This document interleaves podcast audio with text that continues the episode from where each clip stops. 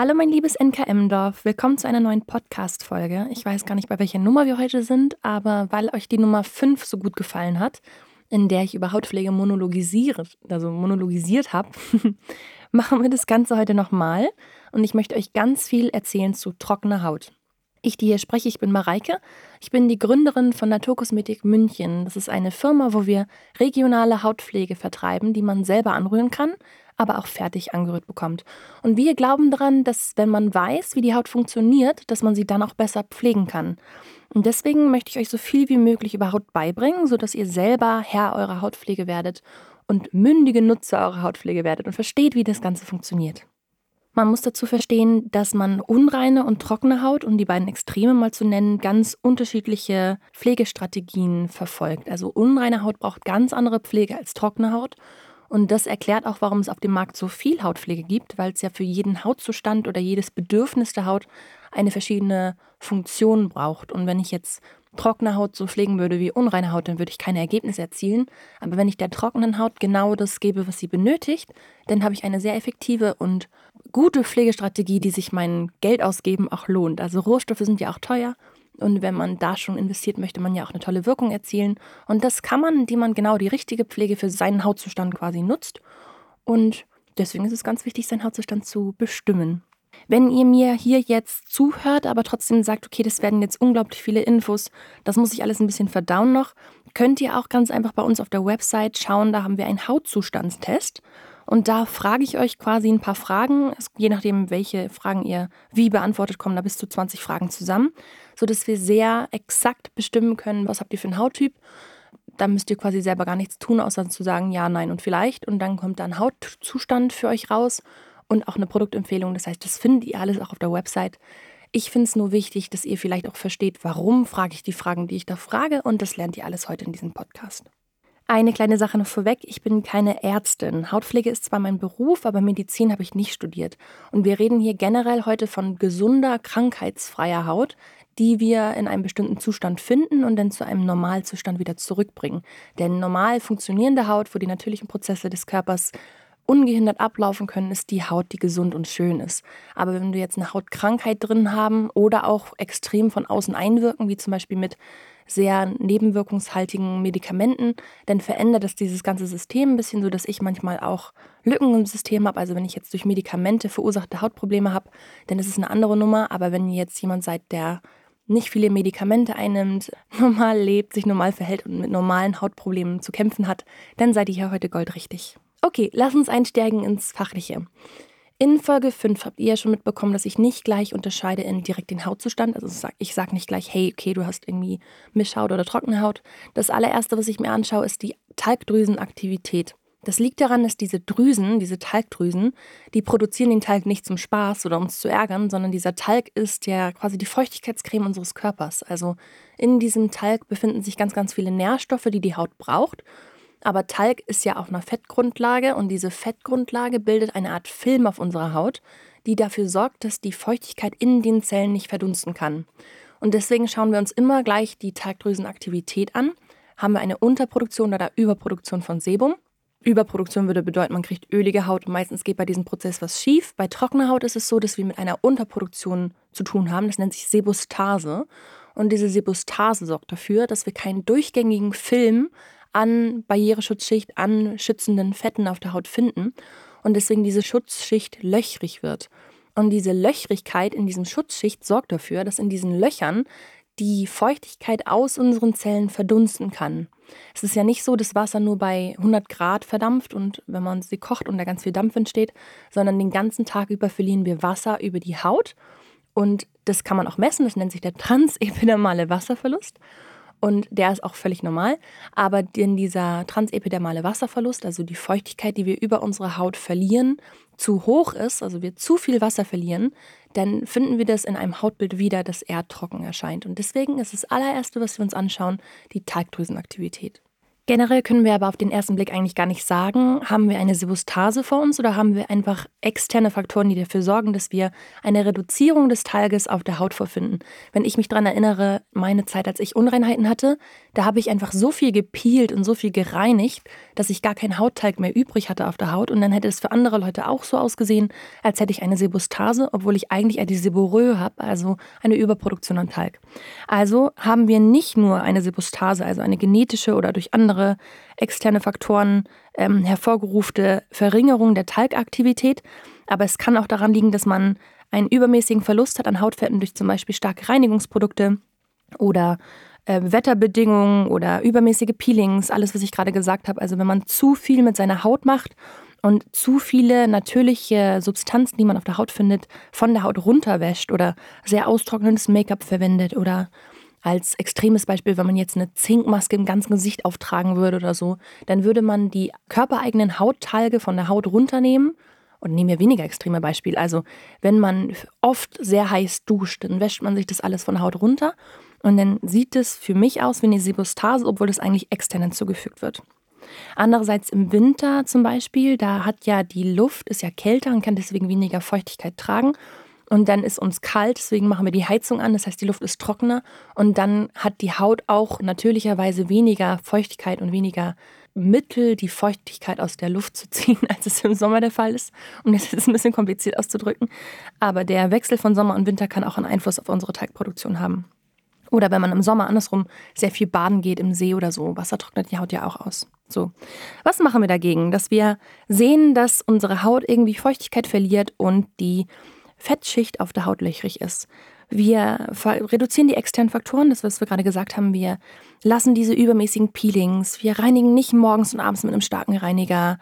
Wir ähm, trocknen unsere Haut mit einem Frotteetuch ab, statt mit einem Handtuch. Also lassen unsere Haut natürlicherweise so viel Teig produzieren, wie sie tatsächlich muss. Bei trockener Haut ist es immer super, super wichtig, dass man alles, was die Haut schon von selber macht, auch drauf lässt, um ihr zu suggerieren, super, so machst du es prima, das bleibt auch alles drauf, das hast du gut produziert.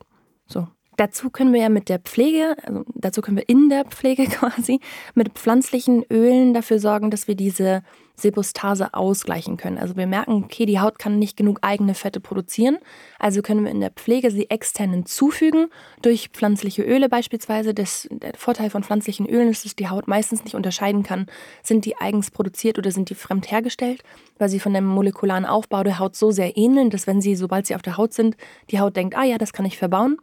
Und was wir oft nehmen, sind auch sehr ähm, ja, viele ungesättigte Fettsäuren wie Buttern, Shea-Butter, Pflaumenkernbutter, all sowas, weil die direkt eine Okklusion zur Folge haben und eine haptische Barriere aufbauen, die die Feuchtigkeit am Verdunsten hindert. Das kann man sich wirklich vorstellen wie eine kleine Mauer, die man aufbaut, sodass die Feuchtigkeit dagegen prallt und da nicht verdunsten kann sozusagen. Meist fehlt der Haut aber nicht nur Fett, sondern wie eben auch gesagt die Feuchtigkeit. Also wir haben ja diese zwei Faktoren. Einerseits produziert die Haut von selber nicht genug Talg und Schutz und Nährstoffe für die Haut, andererseits verdunstet die Feuchtigkeit schnell oder wir finden keine Feuchtigkeit in der Haut. Dabei geht es bei diesem Feuchtigkeitsding gar nicht per se um die Feuchtigkeit selbst, denn wie ich eben schon gesagt habe, die Haut kann selbst aus der Umgebungsluft die Feuchtigkeit aufnehmen, deswegen ist die Luftfeuchtigkeit im Raum immer so wichtig, sondern oft fehlen halt diese feuchtigkeitsbindenden Wirkstoffe auf der Haut und die sind dann der Clou. Die findet man hauptsächlich im Hydrolipidfilm in der Haut. Davon gibt es tatsächlich zwei, einen in der Stratum corneum, also auf der obersten Hautschicht und einen sehr tief in der Haut, also unter, unter den Babyzellen quasi. Und der, der uns interessiert, ist eigentlich nur der auf der Haut drauf ist, also der obere, der obere Hydrolipidfilm. Da finden wir feuchtigkeitsbindende Wirkstoffe, wie zum Beispiel Hyaluronsäuren oder so. Und die sind in der Lage, die Feuchtigkeit, die wir zuführen, auch festzuhalten im Gewebe. Und fehlen diese feuchtigkeitsbindenden Wirkstoffe, kann der Körper davon zu wenig produzieren, können wir noch so viel Wasser und Rosenhydrolat auf unsere Haut geben. Die Haut kann, mit, kann damit einfach gar nichts anfangen, weil diese feuchtigkeitsbindenden Wirkstoffe fehlen. Heißt, in der Hautpflege würden wir einerseits die pflanzlichen Fette hinzufügen, aber andererseits auch mit feuchtigkeitsbindenden Rohstoffen arbeiten, sodass die Haut auch die Feuchtigkeit speichern kann im Gewebe. Und da kommt der Clou, umso älter wir werden, desto mehr lässt diese körpereigene Produktion der natürlichen Fette und feuchtigkeitsbindenden Substanzen sowieso nach. Also ich glaube, mit 55 hat man nur noch ein Viertel der normalen Talgdrüsen und feuchtigkeitsbindenden Substanzen Aktivität im Körper. Das heißt, wenn jemand in jungen Jahren schon trockene Haut hat, dann wird der seine Pflegewirkstoffe mit dem Alter nur noch erhöhen müssen, weil sowieso die körpereigene Produktion nachlässt. Und deswegen ist eine reife Haut auch immer eine trockene Haut. Das heißt, wenn ich reife Haut pflege, sind immer feuchtigkeitsspeichernde oder feuchtigkeitsgebende Substanzen ein Muss, weil die mit zunehmendem Alter quasi sowieso nachlassen. Also wenn ihr jetzt schon trockene Haut habt, dann erstens seid ihr auf jeden Fall eher geneigt, eine Faltenbildung zu haben. Also trockene Haut kriegt immer früher Falten als eine Haut, die zum Beispiel zur Überproduktion an Sebum neigt. Also müsst ihr schon früh dagegen arbeiten, dass ihr der Haut alle Substanzen gebt, die gegen die Faltenbildung arbeiten. Auf die Faltenbildung gehen wir heute mal nicht so viel ein. Das machen wir in der Folge für reife Haut. Was trotzdem noch gesagt werden muss ähm, in Bezug auf reife Haut, ähm, das Problem ist, wenn jetzt in der, wenn, also anders angefangen. Wenn die Haut zu wenig Fette produziert und wenn die Haut zu wenig feuchtigkeitsbindende Substanzen hat, dann können ja die natürlichen Abläufe auf der Haut nicht normal funktionieren. Weil diese Fette haben ja eine Funktion und die Feuchtigkeit haben eine Funktion. Gehen wir mal auf die Feuchtigkeit drauf ein. Die Feuchtigkeit, die ist in den Zellen zu finden und umso mehr Feuchtigkeit in der Haut ist, desto dicker ist auch die Hautschicht. Und das kann man auch messen, das nennt sich der Hautturgor. Also der Hautturgor misst den Druck der Feuchtigkeit, der auf die Zellwand drückt. Und umso höher diese Hautturgor, desto praller und gefüllter und desto spann gespannter oder jugendlicher, keine Ahnung, wie man das nennen möchte, ist auch die Haut. Aber diese Feuchtigkeit und die Fette braucht die Haut oder die Nährstoffe, die die Haut braucht, braucht sie, um normal abzulaufen und auch weitere Haut zu bilden. Und wenn jetzt diese ganzen Substanzen fehlen und auch die Feuchtigkeit in der Haut weniger wird, ist die Hautschicht im Allgemeinen dünner. Und das passiert bei der reifen Haut, deswegen ist die Faltenbildung auch schneller. Aber bei der trockenen Haut hat das quasi einerseits den Effekt, dass die Haut halt fahl und schlaff wirkt. Aber eigentlich haben wir davon zwei weitere Probleme, die sich durch diese dünnere Hautschicht ergeben. Das allererste ist, dass die Haut empfindlicher wird gegenüber Inhaltsstoffen und äußeren Einflüssen. Also man würde mit sehr trockener Haut eher reagieren auf so Allergien oder ähm, Substanzen, die jetzt die Haut von außen irgendwie angreifen würden, als wenn man jetzt eine sehr dicke oder gesunde oder nährstoffreiche Haut hat. Also diese dünne macht die Haut gleichzeitig empfindlich. Und in der empfindlichen Hautfolge zum Podcast gehe ich da auch nochmal drauf ein. Die, ich glaube, es sind 50 Prozent aller deutschen Frauen empfinden sich selber als eine Frau mit empfindlicher Haut. Dabei ist, glaube ich, 0,3 Prozent der Anteil der Frauen mit klinisch empfindlicher Haut. Also es gibt eine riesengroße Diskrepanz zwischen den Leuten die sich als sensibel empfinden und den Leuten, die es tatsächlich sind. Und das ist oft der Clou. Die Leute haben meistens eine trockene Haut oder eine trockene Fetthaut, pflegen sie vielleicht falsch, dadurch wird die Haut dünner und empfindlicher. Heißt wieder ein Clou, warum die richtige Hautpflege und der richtige Umgang mit der eigenen Haut helfen kann, auch die Empfindlichkeit loszuwerden. Aber das zweite Problem, was wir haben, das entsteht durch die löchrige Barriereschutzschicht. Also wenn jetzt wir eine Sebostase vorliegen haben oder halt zu viel peelen, zu viel reinigen falsch mit unserer Haut umgehen, dann ist ja die Barriereschutzschicht löchrig. Und wie der Name schon sagt, ist es eine Hautbarriere, die schützt unsere Haut vor äußeren Einflüssen. Nicht nur, wenn da Löcher drin sind, verdunstet die Feuchtigkeit von unten, sondern quasi die Bakterien, die von außen kommen, die können viel besser in die Haut eindringen. Und deswegen haben wir oft auch trockene und juckende Haut oder die schuppig wird. Das sind oft auch Indikatoren, die auf Bakterien schließen können. Andererseits findet man bei trockener Haut, wenn sie jetzt nicht nur trocken sind, sondern ist, sondern trotzdem auch Unreinheiten hat, dann haben, sind es meistens so kleine, kaum entzündete oder auch nicht wirklich gefüllte, dafür aber stark juckende unreine Stellen in einer sonst von trockener Haut dominierten Haut. Also eine sehr trockene Umgebung, die trotzdem dann kleine Unreinheiten aufweist, die meistens kaum gefüllt sind und nicht auszudrücken gehen. Das ist dann quasi quasi für mich ein Hinweis, okay, hier haben wir ein kleines bakterielles Problem und ähm, das würde ich dann beheben mit der Pflege der Barriereschutzschicht. ähm, Jucken, weil ich gerade so viel über Juckreiz spreche, das ist ein ganz interessantes Prinzip. Juckreiz veranlasst, dass der Körper zu kratzen beginnt. Das kennt man ja. Und dieser Effekt, der ist auch gewollt vom Körper, weil man dann mit den Fingernägeln die Bakterienkulturen da herunterkratzt.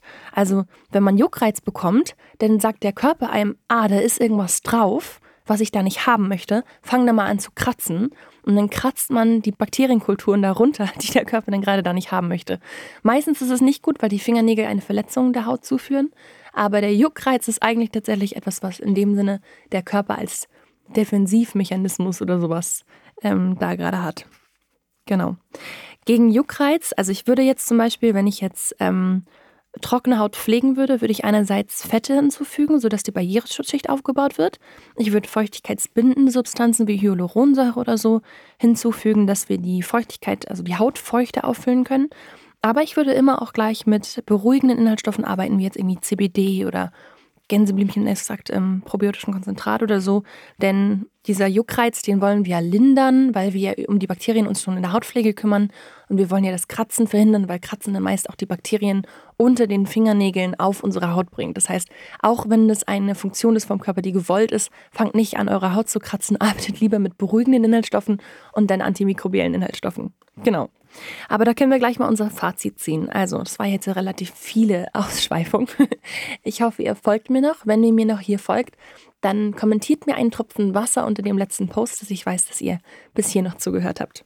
Ziehen wir ein kleines Fazit. Also, trockener Haut fehlt meistens Fett und deswegen fügen wir der Haut körperähnliche Fette hinzu, um den Wasserverlust zu reduzieren. Dadurch haben wir einerseits mehr Nährstoffe auf der Haut und andererseits die Haut feuchter aufgefüllt.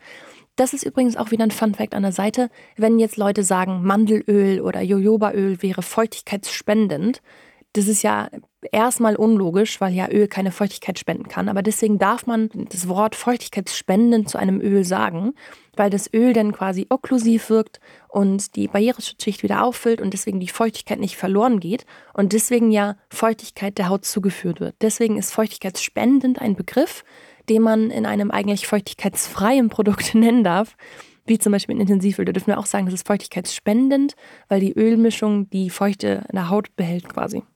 Der Haut fehlt meistens Feuchtigkeit, wie eben schon gesagt. Deswegen führen wir der Haut feuchtigkeitsbindende Substanzen hinzu, um die Hautfeuchte wiederherzustellen. Und wir kümmern uns um den Juckreiz, ähm, beruhigende Inhaltsstoffe, um quasi genau jetzt, um den Juckreiz zu lindern, eben weil das Kratzen kein wirklich vorteilhafter Effekt ist.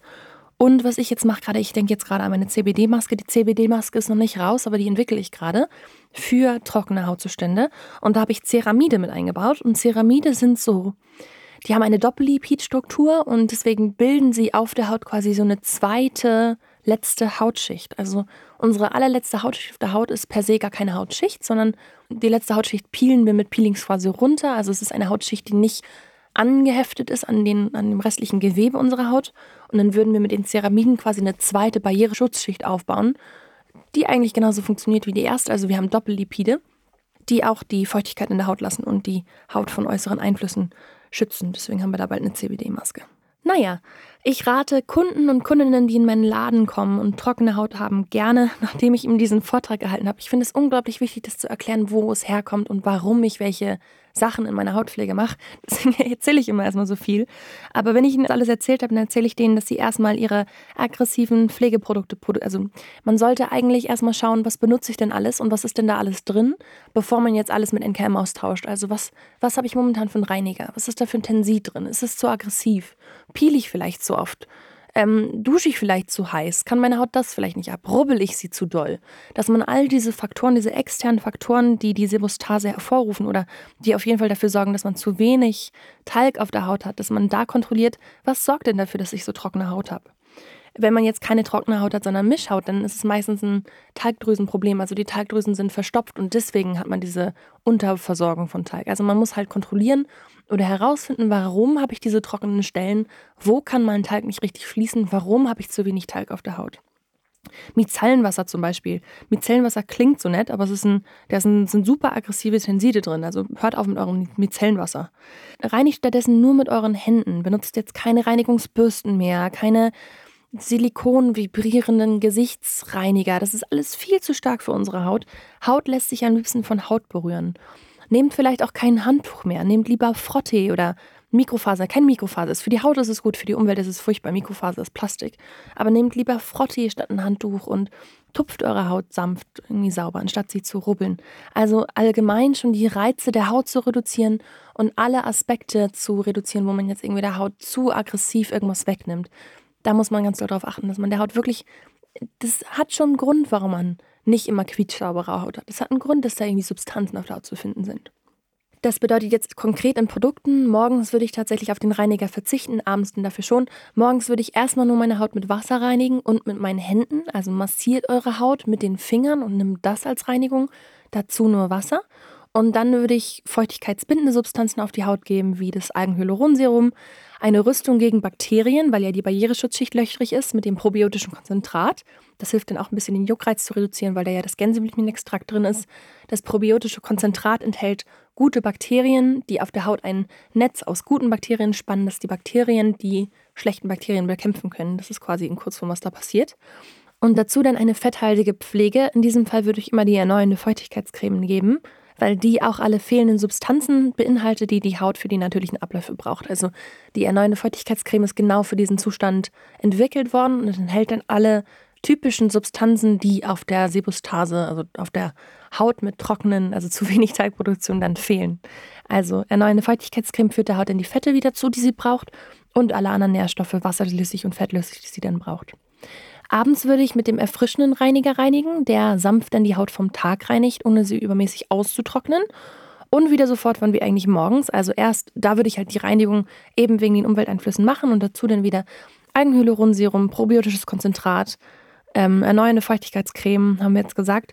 Und dann auf die sehr trockenen Stellen, das können wir auch morgens machen, geben wir dann den pflegenden Pflaumenbalm der legt sich dann quasi wie so, eine physische, wie so eine physische Schutzschicht über die Stellen mit dem hohen Feuchtigkeitsverlust. Und da haben wir dann echt direkt so eine Sofortwirkung. Wenn wir jetzt so sehr trockene Stellen mit einem ungesättigten fettsäurehaltigen Produkt benetzen, dann haben wir direkt quasi die Okklusion, was bedeutet, dass direkt halt die Feuchtigkeit nicht mehr verdunsten kann und wir dann so direkt so einen Soforteffekt haben, dass sich wieder mehr Feuchtigkeit in der Haut sammelt. Außerdem eben meine gesagte CBD-Maske, auf die bin ich besonders stolz. Die ist noch nicht rausgekommen, aber die ist perfekt für diesen Hautzustand. Die befeuchtet dann die Haut wieder und bildet halt diese Schutzschicht mit den Ceramiden, lindert den Juckreiz und enthält später dann auch eine Form von BHAs. Also wir machen dann, nee, ich glaube, ich, glaub, ich habe mich geben. Nee, wir kriegen keine BHAs, wir kriegen Fruchtenzyme tatsächlich, weil BHAs waren mir zu aggressiv. Das war eine vorherige Version. Wie gesagt, das Produkt ist noch nicht fertig, es ist jetzt gerade, glaube ich, in den letzten Zügen. Da gebe ich ein paar Fruchtenzyme hinzu, sodass, wenn jetzt schuppige Stellen entstehen bei der Haut und diese Schuppen, diese getrockneten Hautschuppen, die Pflege daran hindern, die Hautschichten überhaupt zu erreichen, ähm, haben wir ein paar Fruchtenzyme drin, die quasi die Hautschuppen entfernen und dann die Pflege tiefer in die Haut lassen. Heißt, die CBD-Maske ist dann später ein bis zweimal die Woche oder wenn man das Gefühl hat, die Haut tut besonders weh, ist besonders gerötet und empfindlich, dann ist die CBD-Maske eine super Ergänzung. Herrlich. Jetzt habe ich euch eine ganze Menge erzählt zum trockenen Hautzustand. Wenn ihr euch da wiedergefunden habt, dann habt ihr jetzt quasi exakte Tipps an der Hand und auch ein paar NKM-Produkte. Aber wie gesagt, in der ganzen Nachhaltigkeit ist es immer wichtig, dass man nicht seine ganze Hautpflege wegschmeißt und alles neu kauft. Benutzt das auf, was ihr jetzt gerade habt und wechselt nach und nach auf NKM. Ist auch besser für den Geldbeutel, ehrlich gesagt. Aber kontrolliert, welche Produkte benutzt ihr, die vielleicht eure Haut daran hindern könnten, normal zu funktionieren? Und welche Produkte nehmen euch zu viele natürlichen Substanzen von der Haut runter und entfernt die? Ich würde, wenn ihr anfangt mit NKM, jetzt anfangen mit der erneuernden Feuchtigkeitscreme, danach das Algenhyaluronserum, danach den erfrischenden Reiniger, wenn ihr die nach und nach in eure Hautpflegeroutine einbauen wollt. Und der pflegende Pflaumenbalm ist ein Muss. Oder die Rosenmandelcreme, je nachdem, was ihr lieber nehmt. Aber einen okklusiven Inhaltsstoff, der ist am Anfang das Allerwichtigste bei trockener Haut. Ich freue mich ganz, ganz doll, dass ihr zugehört habt. Diese Episoden in die Hautpflege sind die liebsten, die ich, glaube ich, mache. Und genau, in der nächsten Folge wird es wahrscheinlich erstmal um was anderes gehen, erst was Auflockerndes und dann die Folge drauf geht es wieder um den neuen Hautzustand. Wenn ihr es nicht aushalten könnt bis zur nächsten Podcast-Folge, dann findet ihr uns auf allen gängigen Social-Media-Plattformen, auf unserer Website www.nkm-atelier.de. Da ist ein ganz neuer Bereich online gegangen, der nennt sich Rühren lernen. Und da schreibe ich euch alles auf, was ich weiß zum Hautpflege selber herstellen. Wenn ihr nicht einfach Konsument sein wollt und darauf vertraut, dass ich das gut anheuere, sondern wenn ihr eure Hautpflege selber herstellen wollt, ist das der richtige Ort dafür. Würde ich euch tatsächlich auch empfehlen, wenn ihr individuell auf eure Haut eingehen wollt. Ich unterscheide ja stark in Hautzustände. Also ich gucke mir an, hey, was mache ich jetzt bei trockener Haut? Aber wenn ihr jetzt jemand seid, der auf der Nase einen anderen Hautzustand hat als auf den Wangen, dann würde ich das Selbstrühren auch gut empfehlen. das lernt ihr alles auf der Website. Genau. Ich freue mich, dass ihr dabei wart und bis zur nächsten Folge.